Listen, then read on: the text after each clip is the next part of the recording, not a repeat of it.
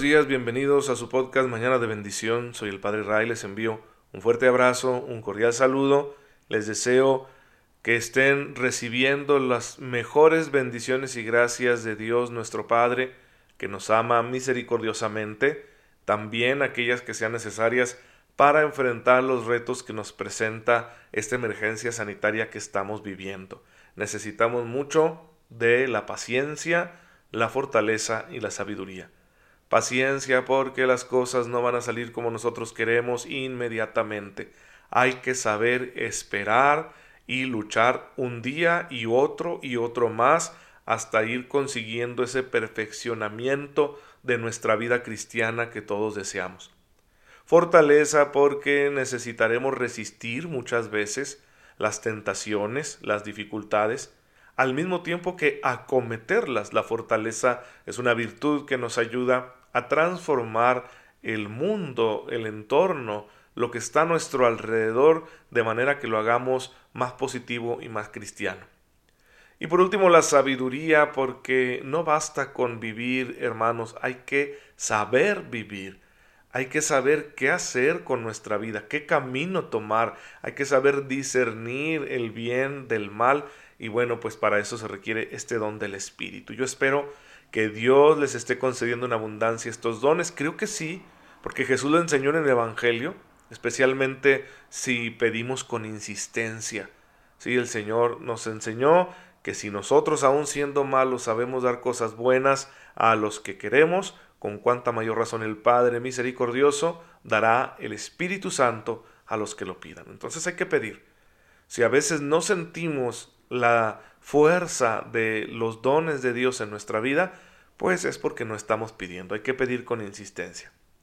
Hoy la iglesia recuerda a San Antonino, un sacerdote dominico del siglo XV que llegó a ser arzobispo de la ciudad italiana de Florencia y que se caracterizó por ser un hombre muy humilde, trabajador y servicial. No hay grandes cosas extraordinarias en la vida de este hombre. No se nos relatan de él eh, milagros o signos portentosos, simplemente una vida entregada a hacer la voluntad de Dios con mucha pasión, un apasionado del Señor, y que se santificó ejerciendo el ministerio sacerdotal, el ministerio episcopal. Hay virtudes que son así, del ordinario, de lo anónimo, que se dan especialmente en la intimidad, en la vida diaria, en el cumplimiento del deber. Hermanos, así podemos ser santos. No, no crean ustedes que solo lo son aquellos que hayan realizado un gran prodigio, porque en realidad el gran prodigio en la vida de un cristiano es ser fiel a la voluntad de Dios todos los días. Así que pues imitemos a nuestros hermanos los santos. Y pues bien, con este ejemplo, con esta inspiración, claro que un elemento que no puede faltar en la vida de un santo, en nuestra vida cristiana, es el discernimiento moral. Por eso estamos estudiando la doctrina que nos presenta el tercer apartado del Catecismo de la Iglesia Católica, que es darnos a conocer la visión moral que tenemos como cristianos, que tenemos como iglesia, que por supuesto que hunde sus raíces en la revelación bíblica, pero esto hay que desarrollarlo, y así lo ha hecho la iglesia a lo largo de los siglos, porque la doctrina moral que encontramos en la Biblia hay que aplicarla a las situaciones morales concretas, a los dilemas éticos concretos que tú y yo tenemos en nuestra vida cotidiana como cristianos del siglo XXI. Así que vamos para allá. Estamos hablando en este momento de las pasiones. Las pasiones, el término pasión, que significa padecer, viene del latín pasio, significa un movimiento afectivo, un sentimiento o afecto. Viene a su vez del griego patos, que significa sufrimiento. Entonces padecer es sufrir por algo, no solo en el sentido de eh, un sufrimiento doloroso, es que a veces sufrimos por lo que anhelamos, ¿sí? Y ahí está una pasión, ¿no? Pensemos en el enamorado que está apasionado de su enamorada y que solo con verla pasar suspira por ella, ¿sí? Sufre. ¿Por qué? Porque aquella persona, aquella mujer eh, amada es el objeto de sus deseos. Entonces, ese es un padecer, un sufrimiento. Las pasiones, pues, son una forma de sufrir, vamos a decirlo así. por lo que no tenemos, por lo que queremos alcanzar, por aquello que nos parece atractivo o bueno para nuestra vida. Entonces, etimológicamente es la raíz. Pero este término teológico que aparece mucho en la tradición de la Iglesia quiere expresar la realidad afectiva del hombre. Quiere expresar los sentimientos, el nivel de los sentimientos que hay en todo ser humano, es lo que queremos expresar con la palabra pasión o pasiones. Y por eso las atribuimos al corazón. El corazón es la sede de las pasiones. Ahora, si bien en el Nuevo Testamento encontramos pasajes bíblicos donde nuestro Señor o los apóstoles hablan de malas pasiones, en realidad las pasiones moralmente no son buenas ni malas. No hay que entender esas palabras del Nuevo Testamento como si fueran una calificación moral, porque la naturaleza de las pasiones es así, no son racionales, simplemente son movimientos afectivos que se dan y que qué bueno que se dan porque nos permiten ir encontrando en la vida lo que queremos, la manera concreta como queremos vivir, la manera concreta como queremos amar. En su naturaleza no son ni buenos ni malos porque son solo movimientos afectivos. Sin embargo, sí que les podemos llamar desordenadas, que yo creo que es lo que tanto nuestro Señor como los apóstoles han querido decir cuando hablan de las malas pasiones, de pasiones o deseos desordenados. ¿Por qué?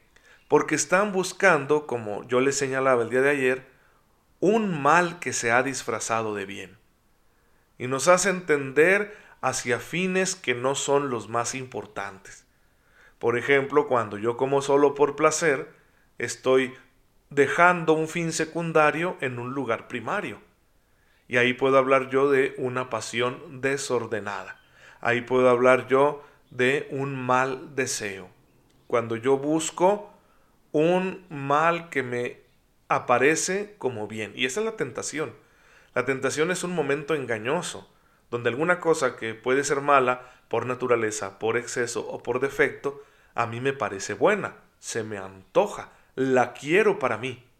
Y ahí están las malas pasiones, ¿no? Los afectos desordenados que se lanzan sobre esos supuestos bienes sin el suficiente discernimiento. ¿Por qué nos lanzamos sobre estos males disfrazados de bienes? Porque son apetitosos, son gratificantes, ¿sí? Suscitan en nuestro ser, en nuestro organismo, una recompensa. ¿De acuerdo?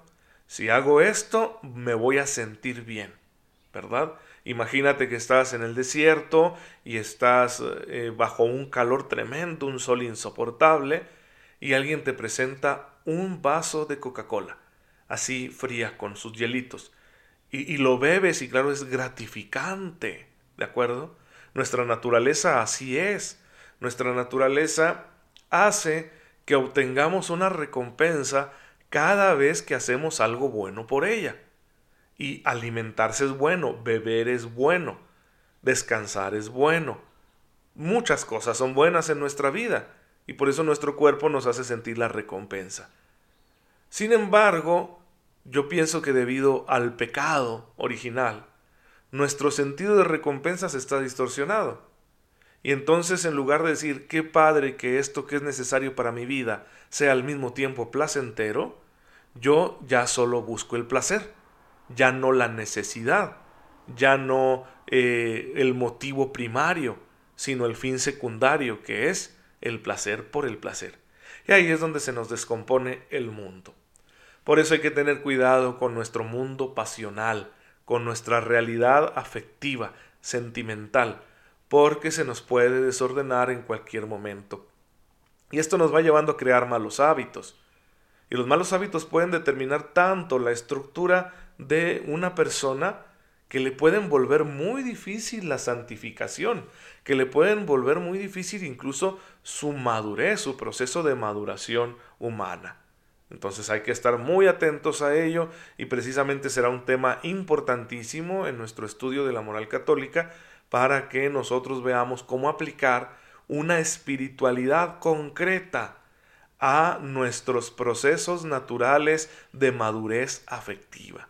y que no nos quedemos en un infantilismo afectivo solo buscando las gratificaciones y que luego eso nos vaya a traer problemas después, porque según sea la estructura de tu personalidad, según sean tus pasiones, tus afectos, serán las decisiones que tomes. ¿Cuántas veces nos hemos arrepentido de una decisión que tomamos por precipitarnos ya que estábamos muy emocionados con alguna cosa? ¿Sí? Por ejemplo, cuando tomas una decisión estando muy enojado o incluso cuando tomas una decisión estando muy feliz. Hay que tener cuidado, porque en ese momento no tienes toda la claridad y puede que tu voluntad se esté dejando llevar ya no por la razón, sino por los sentimientos. E insisto, los sentimientos son parte de la naturaleza humana, no son ni buenos ni malos, pero no son la mejor guía a la hora de tomar decisiones, porque los sentimientos por naturaleza son cambiantes, ¿sí? Son volátiles, no siempre están presentes. Entonces hoy en día puedo tomar una decisión porque me siento muy a gusto con algo, luego eso me pasa, cambia mi estado de ánimo y digo, a Chihuahua, ¿Qué pasó? ¿Por qué decidí esto si en realidad yo no lo quería? Bueno, es que te dejaste llevar por la pasión del momento. Y esto entra mucho en juego a la hora de hacer un discernimiento moral, un juicio moral de nuestros actos. Por eso será muy importante que aquí mientras caminamos estudiando la moral católica, vayamos estudiando también el tema de la afectividad porque la afectividad es una realidad humana que también necesita evangelización. No solo hay que evangelizar nuestro entendimiento. El Evangelio no solo debe cambiar nuestra manera de pensar, sino también transformar nuestra manera de sentir. Y será necesario muchas veces que acudamos a disciplinas humanas para poder formarnos en una manera cristiana de sentir.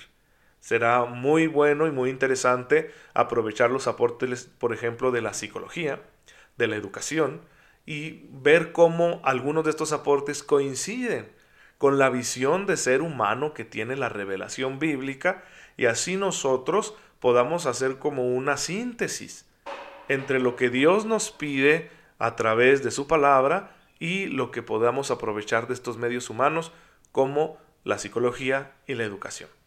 Pues bueno, hermanos, va a ser muy interesante, así que no se pierdan los siguientes episodios para que podamos seguir creciendo en la fe. Ayudémonos unos a otros también con la oración, porque aquí tiene un papel preponderante la gracia de Dios. ¿sí? Esto no se trata solo de querer es poder, no es una cosa de, el, de solamente el esfuerzo humano, sino que hay que contar siempre con la gracia de Dios. Solo con la gracia de Dios no será posible alcanzar la perfección cristiana. Pero hemos terminado, vamos a darle gracias a Dios y pues nos quedamos aquí mm, pendientes con mucho interés para los siguientes episodios. Padre, en esta mañana te bendecimos por el don de la vida, porque nos ayudas a través de ella a disfrutar tantos dones y bienes que tú has puesto en la naturaleza. Ayúdanos también, Señor, a corresponderte con nuestros afectos, a vivir enamorados de ti, de los bienes que tú nos prometes, para que sepamos disfrutar justamente de los bienes de este mundo, pero sin que nos aparten de tu voluntad. Por Jesucristo nuestro Señor. Amén. El Señor esté con ustedes. La bendición de Dios Todopoderoso, Padre, Hijo y Espíritu Santo, descienda sobre ustedes y los acompañe siempre. Cuídense mucho, recen siempre por este servidor y nos vemos mañana, si Dios lo permite.